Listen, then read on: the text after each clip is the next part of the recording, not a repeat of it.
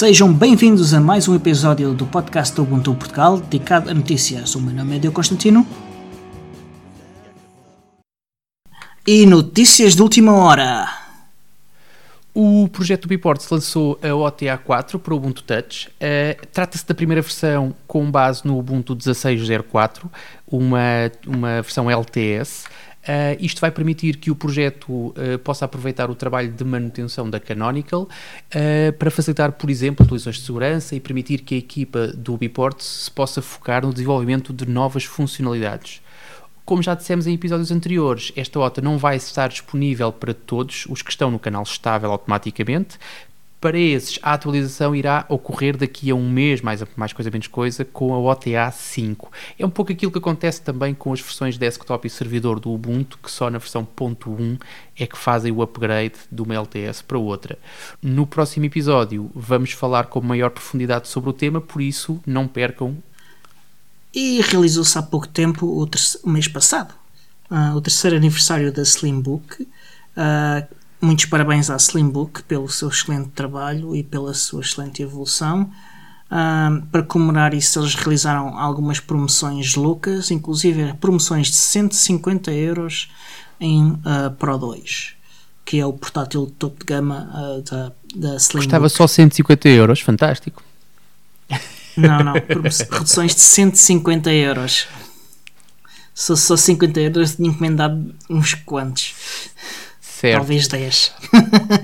Fazia uma server farm de Pro 2. Por falar nisso, temos que, temos que voltar a falar com os nossos amigos da Slimbook para ver se eles nos arranjam um promo code para os nossos ouvintes, até porque na anterior, na anterior edição desta, desta parceria, portanto, foi um sucesso e foi bastante utilizado, portanto, é de, será de repetir, certamente, Sim. porque estas promoções do, de aniversário serão, terão certamente um fim, um fim à vista. Continuando, sim, sim. temos para a malta que gosta de fazer benchmarks e que gosta de medir, fazer, tirar medidas, um, foi lançado, foi lançado um, um, um, estudo em que afirmava que o Deepin, o 15.7, utiliza menos memória que o Ubuntu proper. Uh, nós temos, uh, não sei se tu, para quem tem computadores com muita memória, se calhar eh, isto é um bocado irrelevante, mas é sempre interessante pois. consultar os estudos e tentar fazer também alguma, algum tipo de relação sobre. Quer dizer, não é bem um estudo, é, é o pessoal do DeepIn a afirmar que. Mas isso, lá está, mas há, há de haver um gráfico baseado em. É? Sim, está bem. Feito por quem é, mas pronto. Mas não é propriamente, mas não é propriamente um estudo independente. E a equipa de segurança do Ubuntu lançou updates para a famosa falha terminal L1 uh, são, são, são falhas relacionadas com execução especulativa. Uh, não o Spectre e o Meltdown, mas são derivados disso. Foi graças a, a, a começar-se a olhar para, para esse tipo de, de, falhas que se foram encontradas estas. Elas já existem e se vocês fizerem as vossas atualizações já Era a pergunta que eu ia fazer a seguir. A PT-Get Update e resolve-se? Update? Não, upgrade. Sim, sim. Upgrade, update, upgrade sim as falhas, eh, já foi corrigido, foi corrigido já acho que em todos os sistemas operativos.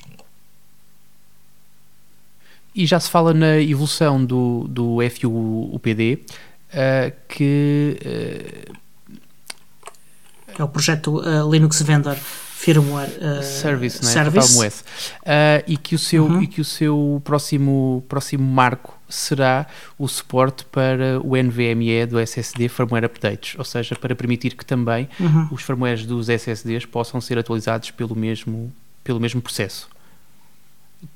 Uhum. Uh, eu, eu ainda não tratei disso, mas o meu NUC tem um, um, um dos SSDs é um NVMe e, portanto, vou ter de tratar de contribuir para, para o projeto okay. dessa forma assinalou-se também no passado dia 25 de agosto o aniversário do Linux. Linux fez 31, 32, já à volta, já não me lembro. Disso. Os 30 foram assinalados, portanto já devem já ser 31, 31. Eu aposto em 31. Sim, sim, 31. Sim, também. Ah, sim, foi nesta data que o Linus Torvalds mandou o famoso e-mail para, para, uhum. para o Newsgroup uh, em que dizia que tinha criado o, o Linux, é um sistema sim, uma coisa que só ia correr uh, em Intel 8086 e que não seria uh, grande e importante como O o projeto mentiroso. GNU. Oh, então foi só um erro, foi só um erro É fantástico. Provavelmente foi. Foi. isso que aconteceu. É fantástico quanto o, o projeto cresceu Exatamente. nestes dias. Ora, mas avançamos. Eh, temos eh, novidades também sobre o Ubuntu Membership Board. Portanto, neste momento estão a acontecer, eh, portanto, estão a ser aceites propostas, candidaturas para, para Sim, membro, para do, membro do- do- do- deste board. board. Estas, estes boards renovam, salvo erro, de dois em dois anos, portanto estará a chegar ao final. Eh, Exatamente. o processo é normalmente simples. Eu confesso que ainda não fui ver, já, já várias vezes, eh, e acho que já partilhei aqui também no ar, eh, já várias vezes eh, pensei em, em apresentar a minha candidatura. Desta vez ainda não fui ver o que era, mas tipicamente é a pessoa propõe-se a si ou propõe a alguém que conhece e depois espera Uhum. pelas votações de quem está. Portanto, é um processo bastante simples.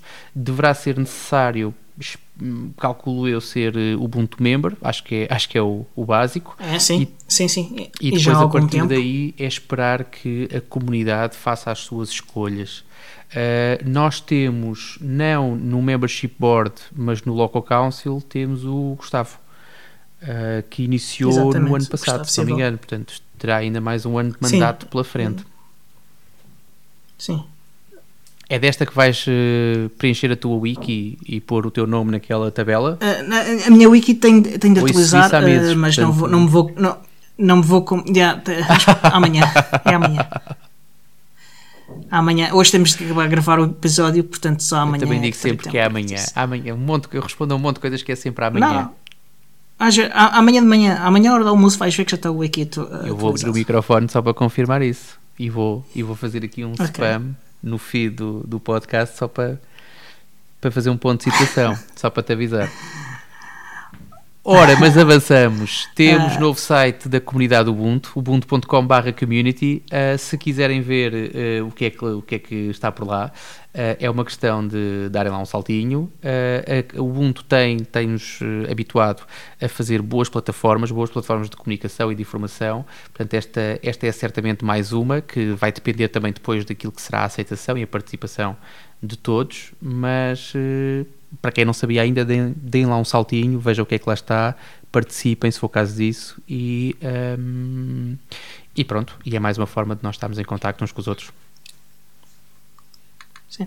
Ah, também novo é o site do podcast Ubuntu Portugal. Temos um Fantástico. novo website, também baseado, sim, espetacular, lindo, lindo, lindo. Ah, também baseado em WordPress. Ah, e vão lá, deem uma vista de olhos, deem-nos a vossa opinião. E para além do novo site, nós temos também, não sei se já tínhamos, acho que nunca falámos sobre isto, acho que é agora a primeira vez, vamos falar sobre o Patreon, o nosso patreon.com É a segunda vez. o nosso patreon.com barra podcast Ubuntu Portugal, onde todas as pessoas que, que apreciam e que, e que têm condições para isso, também é importante falar sobre isso, podem, podem mostrar o seu apreço contribuindo com um pequeno, uma pequena quantia mensal e ter desta forma acesso a outros a outro tipo de conteúdos ahm, Sim, exatamente, acesso acesso antecipado. antecipado, a poder participar também na preparação dos episódios, a poder participar em episódios Uhum. eventualmente, portanto há aqui uma série de coisas que podem Sim, há, há uma certa ideia que nós temos e que, que estamos a, ainda a congeminar até como depois implementá-las ah, e que, que serão ah, privilégios dos Exatamente. patronos. O desenvolvimento da próxima release do Ubuntu, a versão 18.10 Cosmic Cuttlefish, está a todo vapor. Ah, ele já inclui o novo tema criado pela comunidade, provavelmente para evitar o barulho que aconteceu ah, provocado à volta do, do tema da comunidade da edição anterior, da LTS, Ahm, e que foi desta vez renomeado para Yaru, eu espero que seja assim que se diz, e com o Pacon Deacons ah, de Suru, que vem do, do trabalho ainda do Unity 8 e do Ubuntu Touch. Sim, aliás, o Suru é o tema do Unity 8 Exatamente. em Ubuntu Touch. Sim. Já experimentaste alguma daily release? Alguma daily build? Build, ah, ainda, não, ainda não tive a oportunidade. al- espero nos próximos dias ter tempo para fazer o download e instalar uma, numa VM.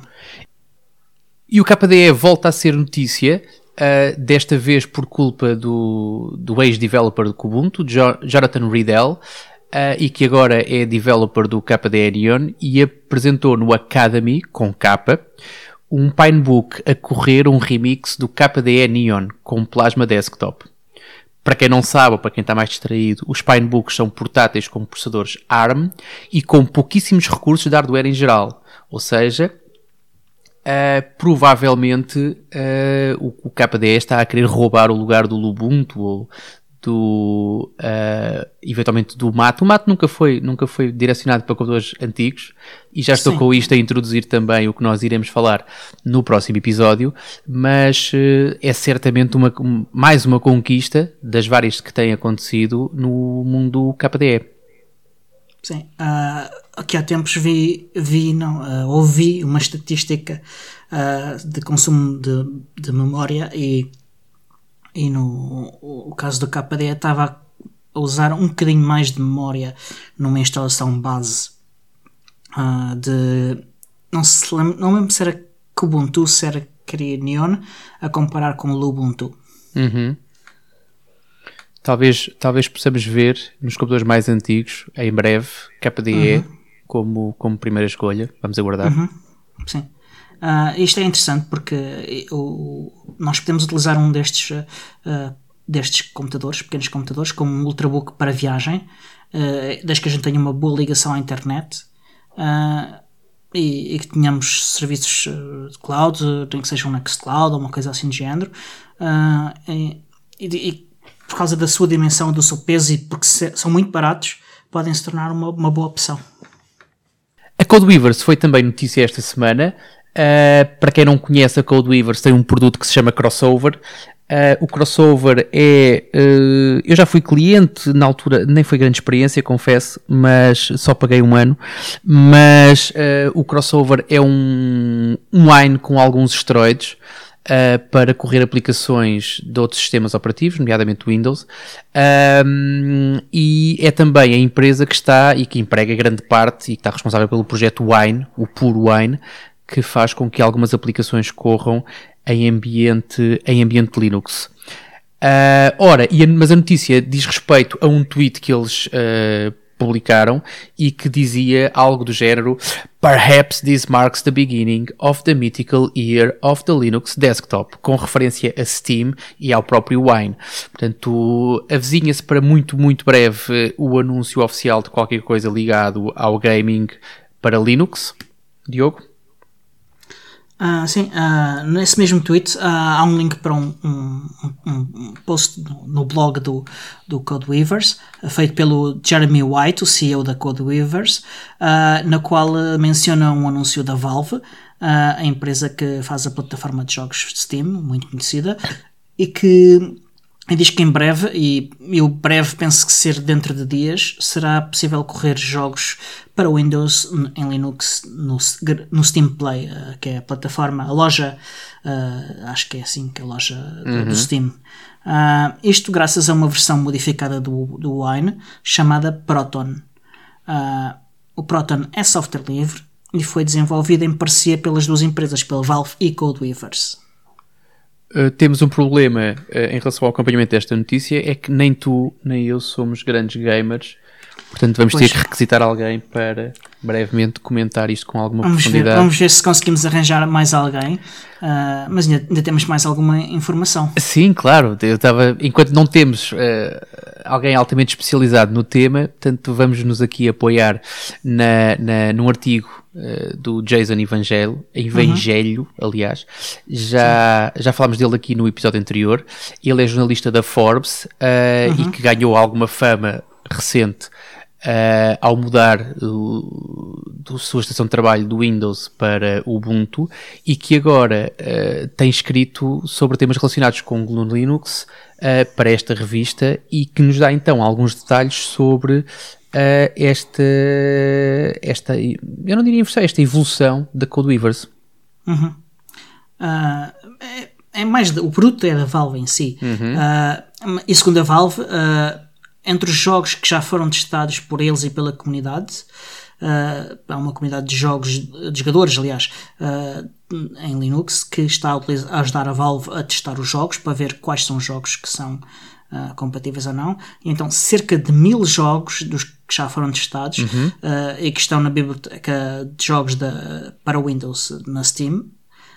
são aquilo que eles chamam completamente estáveis ou seja, tem uma performance perto da nativa que tem em, em Windows e não aparentam ter nenhum bug nem nenhum defeito. Uh, estes jogos ficarão disponíveis para os utilizadores de Linux dentro de dias, uh, se, se, não estão já até, e representam um aumento de cerca de 20% do número de jogos. Ou seja, há 20% mais de jogos que é possível jogar em Linux graças a isto. Isto, jogos completamente estáveis, sendo que ainda nem todos os jogos foram uh, testados e a tecnologia irá continuar a melhorar e, e os testes irão continuar a ser uh, feitos.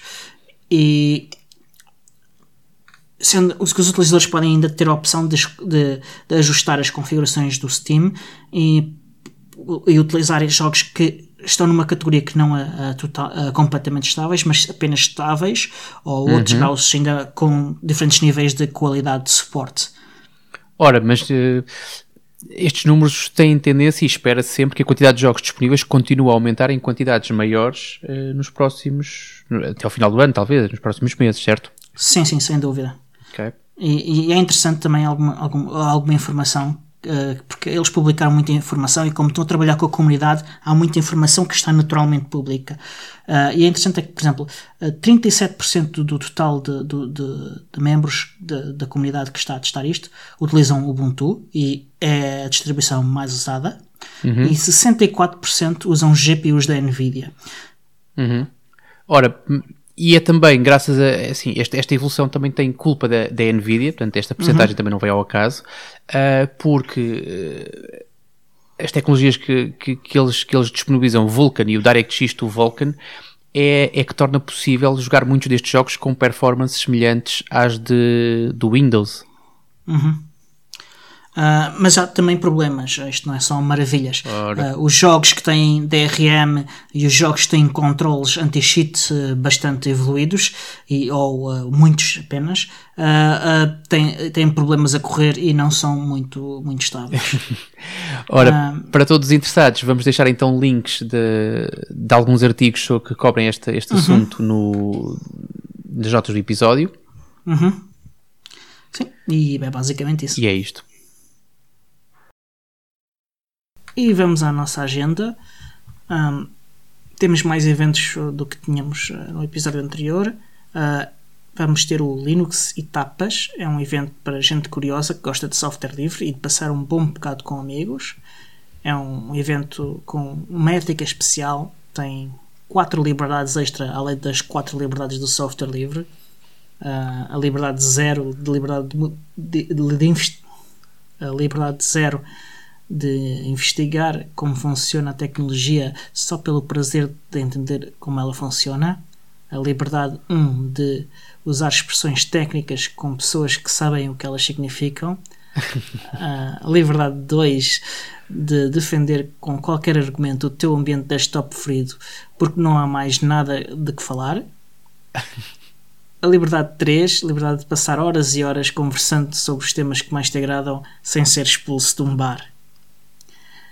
Este ano, como sempre, o evento correrá em León, a capital da província de Leão, em Espanha, uh, e fica muito perto da fronteira do Nordeste de Portugal com Espanha, uh, e será no dia 29 de setembro. Uh, para mais informação, podem ir a Linux e tapas com e, e lá podem saber tudo o que precisam sobre o evento.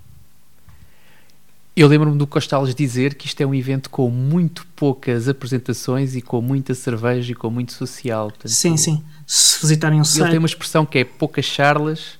Ele diz qualquer coisa, não é? Eu é que não sei. Ah, mas... também já não me lembro.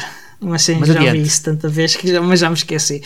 Mas sim, sim. No próximo dia 26, eh, entre 26 e 28 de outubro, vai acontecer o Moss Fest 2018. Uhum. O Moss Fest é, hum, é o que a Mozilla apelida do principal evento mundial do movimento da internet aberta, dito por eles, portanto vale o que vale, como é óbvio, mas nós achamos que sim. Uhum. Uh, já falámos aqui dele no episódio anterior, é provável que falemos novamente, é também provável que possamos fazer alguma coisa lá, uh, caso se proporcione, estamos, estamos a estudar a hipótese. Uh, falta dizer só que vai realizar-se em Londres, uh, mais especificamente na Universidade, na Ravensbourne University em Greenwich.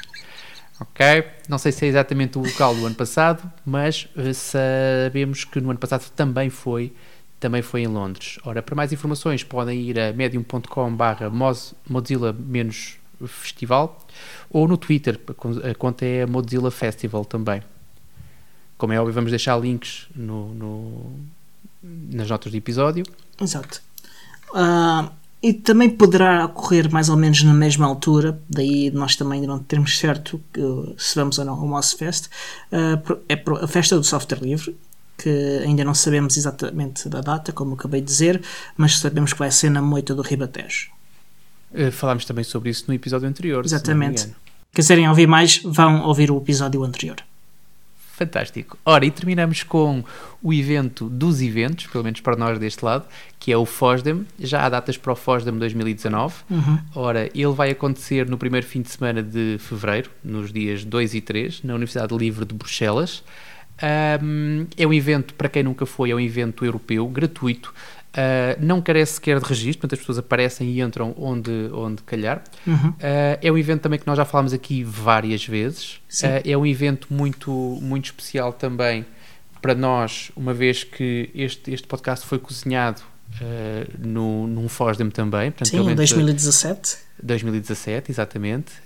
Um, e é lá que se juntam entre 6, 7 mil pessoas, habitualmente é, são estes os números, mais coisa menos coisa, uh, pessoas que falam todas a mesma língua, língua no sentido de software livre, direitos uh, digitais e por aí fora, um, e marquem na vossa agenda. Portanto, com, com, certamente que tu irás, uh, Diogo, sim, sim. a menos que algum cataclismo aconteça sim. até lá. Uh, eu vou tentar ir este ano novamente, portanto, este, eh, este, ano ainda, 2018, não fui, mas para o ano quero ver se volto lá também, até okay. porque é uma ótima oportunidade de rever pessoas, aquelas pessoas que nós só vemos em funerais, casamentos e batizados, neste caso, que nós só vemos neste tipo de eventos, um, que mais não seja por isso, já, é, já vale bastante a pena.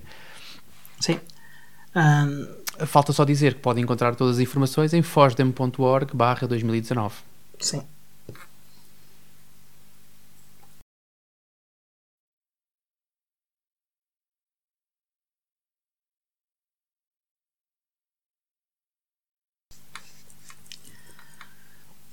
Ainda não acabámos de alinhar os conteúdos para o próximo episódio, mas já sabemos de algum. Vamos falar de segurança, vamos falar de computadores velhos e antigos e computadores simplesmente fracos.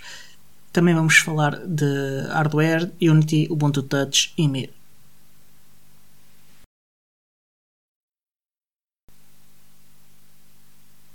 E assim termina mais um episódio do podcast do Ubuntu Portugal. Já sabem que nos podem encontrar em todos aqueles contactos que estão no nosso site, em podcastubuntuportugal.org barra contactos. Eu sou o Tiago Carrondo e sou fácil de encontrar uh, nas redes sociais mais utilizadas. E eu sou o Diogo Constantino. Podem encontrar-me por Diogo Constantino ou Diogo M. Constantino uh, nas redes sociais.